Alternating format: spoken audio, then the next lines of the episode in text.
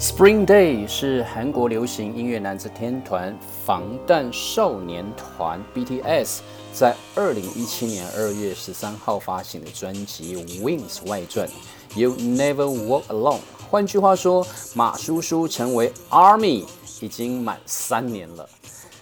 欢迎您收听。从前有一个马叔叔，我要先恭喜两位忠实的听众获得天主教新竹教区圣吉安娜生命维护中心推出的 March for Life 纪念 T 恤一件。首先恭喜师大树莓系的 Lulu Chen 陈教授，也是最美丽的小阿姨，还有 By One 百万纽斯级 Podcast 节目的主持人百万七 d u b l n 不过。陆修女寄给我的都是 L size 小阿姨，这么苗条没有问题。可是马叔叔对不起一帮，我没有 double X size，可能有 triple X size。我先问问陆修女哦。不过要请大家记得，在十二月十九号星期六。Sing for Life 为生命而唱音乐会举办的地点在中立市中原大学的瑞丽堂，主办单位是圣吉安娜生命维护中心。就在十二月十八号的下午两点钟，在脸书的 March for Life 台湾粉丝专业会全程直播 Sing for Life 为生命而唱的音乐会。马叔叔已经答应陆修女 Sister Fidelis。担任音乐会的志工主持人马叔叔在今天回到新竹县尖石乡，就在我的书房里面录音。等一下可能会听到狗叫啊，还是哦隔壁还有教会正在做礼拜，反正各式各样部落的声音可能都会从窗户外面串进来了。那在昨天，我的一位算是上过两堂手风琴音乐课的恩师吧。他是台湾天主教界的知名圣乐作曲家江正老师。可是江老师他最不想大家提到的就是，他也跟前任的副总统一样，陈建仁副总统、江正老师他们都是被教宗册封为耶路撒冷圣母骑士。在昨天，江正老师送我两只母鸡，说是圣诞礼物。那么，虽然手风琴音乐课我后来逃学了，但是江正老师不计前嫌，因为我听说上一位学生叫做黄雅丽，她是一位很棒的呃英语的口译专家哦。雅丽也逃学了，这真的不是很好的传统。蒋老师说，这两只母鸡有取名字哦，一只叫做马丹娜，一只叫做玫瑰一号。你可以炖人参鸡汤。还是香菇鸡汤，它带着淡淡的哀愁。我就说，那么我就要先炖玫瑰一号人参鸡汤，因为我的三姐她的脸书账号就是玫瑰一号。她如果听到，她现在心里面一定很痛，她会很想要揍我一顿。结果今天一大早，我的妈妈田花花阿妈，她看着看着就说：“哎，这么可爱的鸡，我决定要养它们。”我要每天看着，每天看着，我就会很快乐。然后呢，我就默默的收回了昨天我买的人参须啊，还有中药材。我今天要先来感谢从前有一个马叔叔 Podcast 节目的第一位干妈，她是远流出版社的高级打工贵妇沈城市美女。沈城市美女听说马叔叔在世新大学数媒系有很优秀的学生呢。他们在传播与文化的期中考试当中，用循序渐进的大众传播模式来精辟分析 K-pop，也就是韩国流行音乐天团 BTS 防弹少年团，他们打进全球流行音乐市场，成为下一个世代的 Beatles 的成功行销案例。沈城市美女提供两本远流出版社出版的书，当做礼物要送给。对，从前有一个马叔叔的忠实听众，应该不会又是小阿姨跟一帮抢到头香吧？是不是只有你们两个人在收听啊？就算是我也会送给你们，但是我会在今天的节目当中，除非你们有专心上课，马老师上身了。嗯，马叔叔会在节目当中透露得到这个礼物的通关密语。这本书叫做《BTS》。红遍全球的商业内幕，稳抓百分之一的客群，符合消费者期待，在市场变热时进场，把自己变成平台，听起来很厉害吧？就像马叔叔一样，也开始加入了 Podcast 平台当中，在市场变热时，大家赶快来进场吧！哈哈，小狗也在汪汪叫了。虽然我自己承认我也是老 Army，但是我要秉持公正啊，也不能陷入跟他们同样的状态。但是我来跟大家分析一下，像这样子的 Army 粉丝的力量哦，真的是可以抵制独裁政权跟大资本家，可以撼动整个政治的情势。我们在脸书哦有一个呃专门介绍泰国文化的粉丝专业，叫泰国冰块 Ice Loshi。你们可以去看泰国冰块，他在十二月初，呃，就 PO 了一个文章，就是提到泰国的 Army 他们怎么样子去抵制独裁政权呢？就是之前会看到很多国家的粉丝们哦，买捷运的 BTS 跟 MRT 捷运站的呃灯箱广告来宣传自己喜欢的明星。那在今年十月曼谷的 BTS 跟 MRT，他们为了阻止民主学运就暂停营运一些捷运站，也就是一些捷运站都关闭了。那这让很多的 fandom 都很不满意，因为他们认为大众运输的功能就是要为人民服务啊，而不是要服务从政府，造成人民的不便。去过曼谷或是清迈，就会看到这种非常具有呃泰国文化特色的三轮车嘟嘟。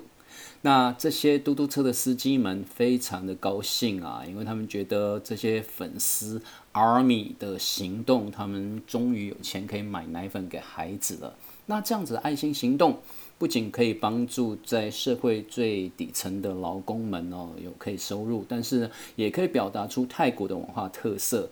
那他们认为，当心爱的明星看到了，就马上会知道，嗯，这是从泰国来的 army。这样子的 ARMY 现象不仅在东南亚，也蔓延到了北欧、丹麦跟瑞典。你可以想象，在这些北欧国家的青少年开始听韩国的流行音乐，然后迷韩国的偶像团体，也纷纷的成为阿米。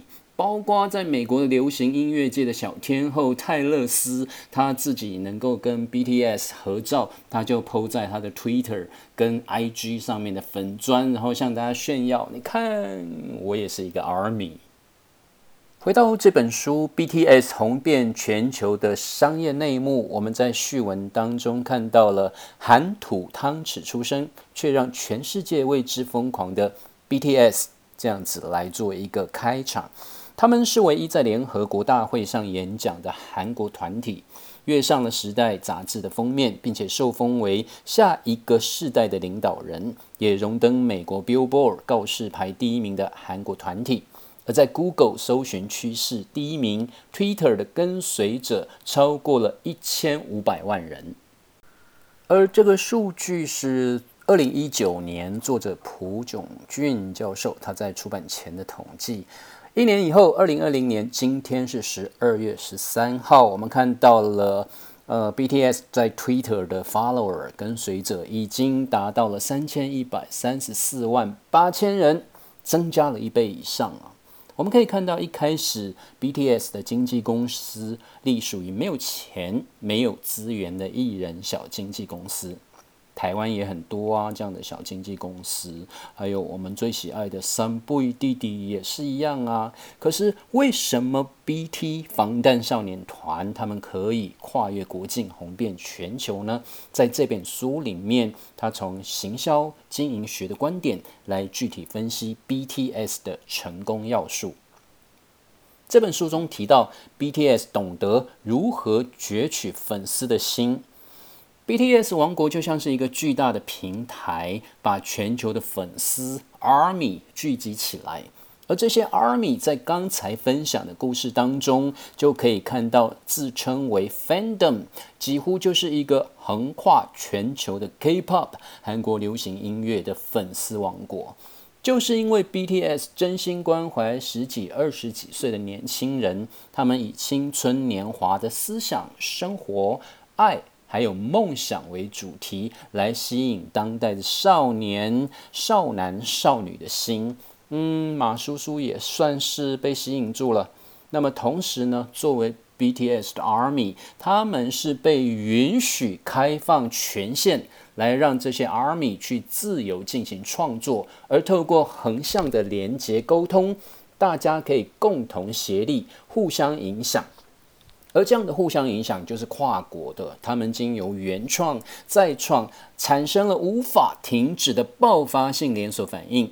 而让这些有关于 BTS 的话题源源不绝，粉丝也不断增加。而这个例子让我想到《商业周刊》在今年年底一系列的追踪报道，有关于便利商店界的龙头小七七减十一。因为高层不懂得授权、鼓励创意跟协力合作，所以几乎已经快要把龙头宝座让给全家，就是你家的便利商店了。真的诶，我自己平时哦，也都会不由自主的拐个弯走进全家，就在我家的楼下的巷子口哦，有小七，有全家哦。小七很厉害，左边右边都各有一家。可是呢，我不管是走左边还是右边。我都会不由自主再多走五十公尺，到全家就是你家去看看，又有什么新鲜的创意跟美食。而在谈到新鲜的创意跟美食，呃，我要介绍这本书当然是创意来介绍四个呃有关于 BTS 怎么样子在行销策略上面成功的打进了全球的流行音乐的市场。第一个就是时机，他们选择了正确的时间点进场。在任何一个市场都有它的潮流跟周期。从过去的历史可以证明，企业是否能够呼应潮流，将决定他们的成功或者是失败。若市场在成长期，普通公司也可以变成常胜军，连续获得成功。防弹少年团他们在进入市场的时间点，也恰巧是偶像团体进入了全球市场的阶段。而在二零零零年代，多亏了许多孜孜不倦宣传的 K-pop 的开拓者，他们适时炒热了韩流的市场，然后当然也包括了韩剧哦。但是特别在二零二零年，新冠肺炎的疫情在全球蔓延，我们看到了所有的演艺事业都受到了重创，甚至于停滞不前。但是 BTS 它抓紧了数位科技的群体情绪连接的特质，每一天每一天，他们透过网络云端持续来发布他们的讯息，跟粉丝互动。第二个特点就是目标客群，他们能够锁定消费族群，而这个现象就像核子分裂一样，一个原子塔搭上了。原一个原子核，它搭上了原子核之间的这种网络，它就发生了无法停止的爆发性连锁活性反应。那么，企业要了解所有的优势，为了有效的传导，在定义整体市场之后呢，模拟可以掌握市场的网络结构，在等待成为起火点的目标族群，继续慢慢的成长。以防弹少年团为例啊，他们定义 K-pop 的受众可以扩张到英美文化圈的年轻阶层，而在当初他们也没有料想到，也包括北欧的这些文化圈的年轻人的阶层啊，所以一开始选定了封闭的少数群体为受众，但是由于这些数位时代的青少年们具有转移影响力到全体消费者的特性。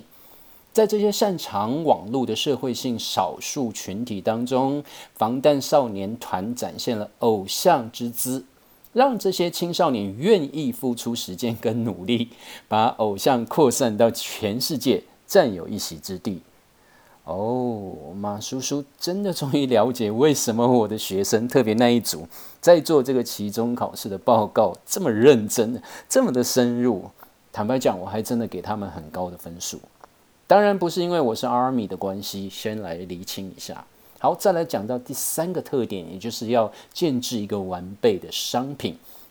完备的商品能够打造现在市场当中能散布的热门商品。我的肚子又在咕噜叫了。好，录完了就要马上去吃午餐了。防弹少年团在出道的时候以强烈的嘻哈 Hip Hop。这样的概念来攻占目标族群，或是他们认为的利基市场，但是受众的范围很有限，无法掀起世界性的流行。一开始在受到小众些微的支持之后，防弹少年团转向献给大家更优秀的。作品元素，他们以《花样年华》系列为代表，强烈的故事性串联感性的元素，搭配旋律、舞台、影像、歌曲、歌词等等，打造了完美的商品。而特别像是对于那些第一次接触到 K-pop 的美洲消费者而言，当然现在也扩展到了北欧，这些音乐上的细微的品质差异并不重要，但是就客户的观点，整体的满意度跟水准获得了某种程度的信任以后，它自然就会产生爆发性的感染力。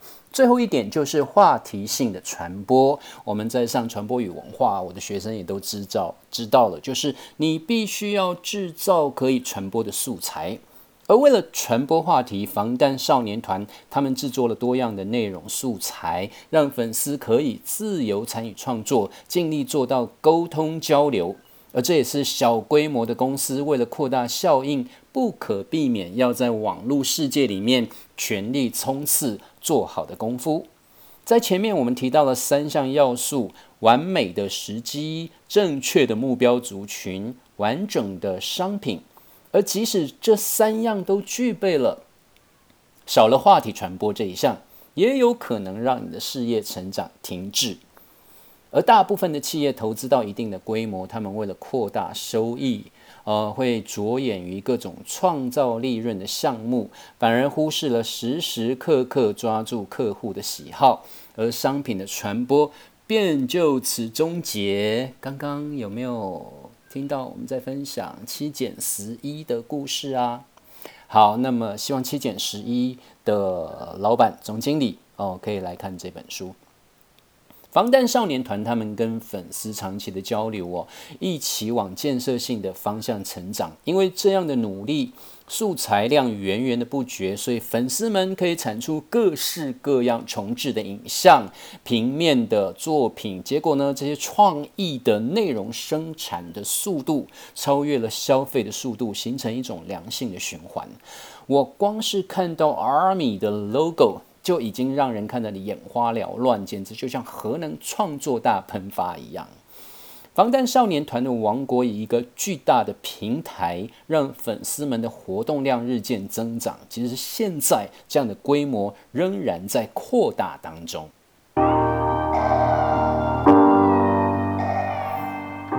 好，我要送礼物了。听到这首 BTS 畅销歌曲的前奏，只要在从前有一个马叔叔的脸书粉丝专业留言，po 上这首歌的歌名，哦哦，是英文的名称哦。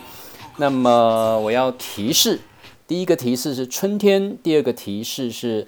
在今天的节目片头就可以听到答案了。前两位听众，我们就送您远流出版社的 BTS 红遍全球的商业内幕，稳抓百分之一的客群，符合消费者期待，在市场变热时进场，把自己变成平台。希望小七的总经理可以去买这本书，也谢谢干妈沈城市美女。最后，我相信此时此刻，全球的 Army 也一定在热烈的庆祝。美国《时代》杂志在十二月十号透过官方网站宣布，韩国人气男子团体防弹少年团 BTS 获选为二零二零年的年度艺人 Entertainer of the Year。去年，防弹少年团获得了《时代》杂志评选为二零一九年百大影响力人物。而在今年，他们是首度被选为娱乐领域的年度艺人，实在是太厉害了。《Time》杂志表示，防弹少年团已经不仅是在榜单上面最大、最活跃的 K-pop 团体，也成为了全球最大的团体 （The biggest band in the world）。而在疫情肆虐全球的这一年，防弹少年团跟全球的 ARMY。他们的连结性又变得更加的紧密了，粉丝们也将防弹少年团带来的正面讯息传递给全世界。BTS 队长 RM 金南俊表示，二零二零年对他们来说是同时拥有最好跟最坏的一年。最坏的消息是他们的巡回演唱会因为疫情而取消了，而最好的消息则是他们在美国告示牌 Billboard 又拿下了冠军。RM 说，有的人说，因为你们唱的是英文，所以这不是 K-pop。但是我们不想以什么是 K-pop 这样的区别，将音乐与心灵设限。J-Hope 郑浩熙他表示，他认为韩国文化能够这样发展茁壮是一件很正面的事。而在向大众展现音乐表演方面，他们都会继续的尽全力去做好自己能够做的事情。而对于外界经常拿他们跟 Beatles 来比较，V 金泰亨表明，他们对此感到很光荣。但不同的是，防弹少年团有七个人。我们会跳舞，也会唱歌，还会上综艺节目，展现了许多我们之间的互动造成的效应。所以，我们也会在各方面都很努力的生活。Life goes on。感谢您收听《从前有一个马叔叔》，我们下一集再会。Come so h a m i d a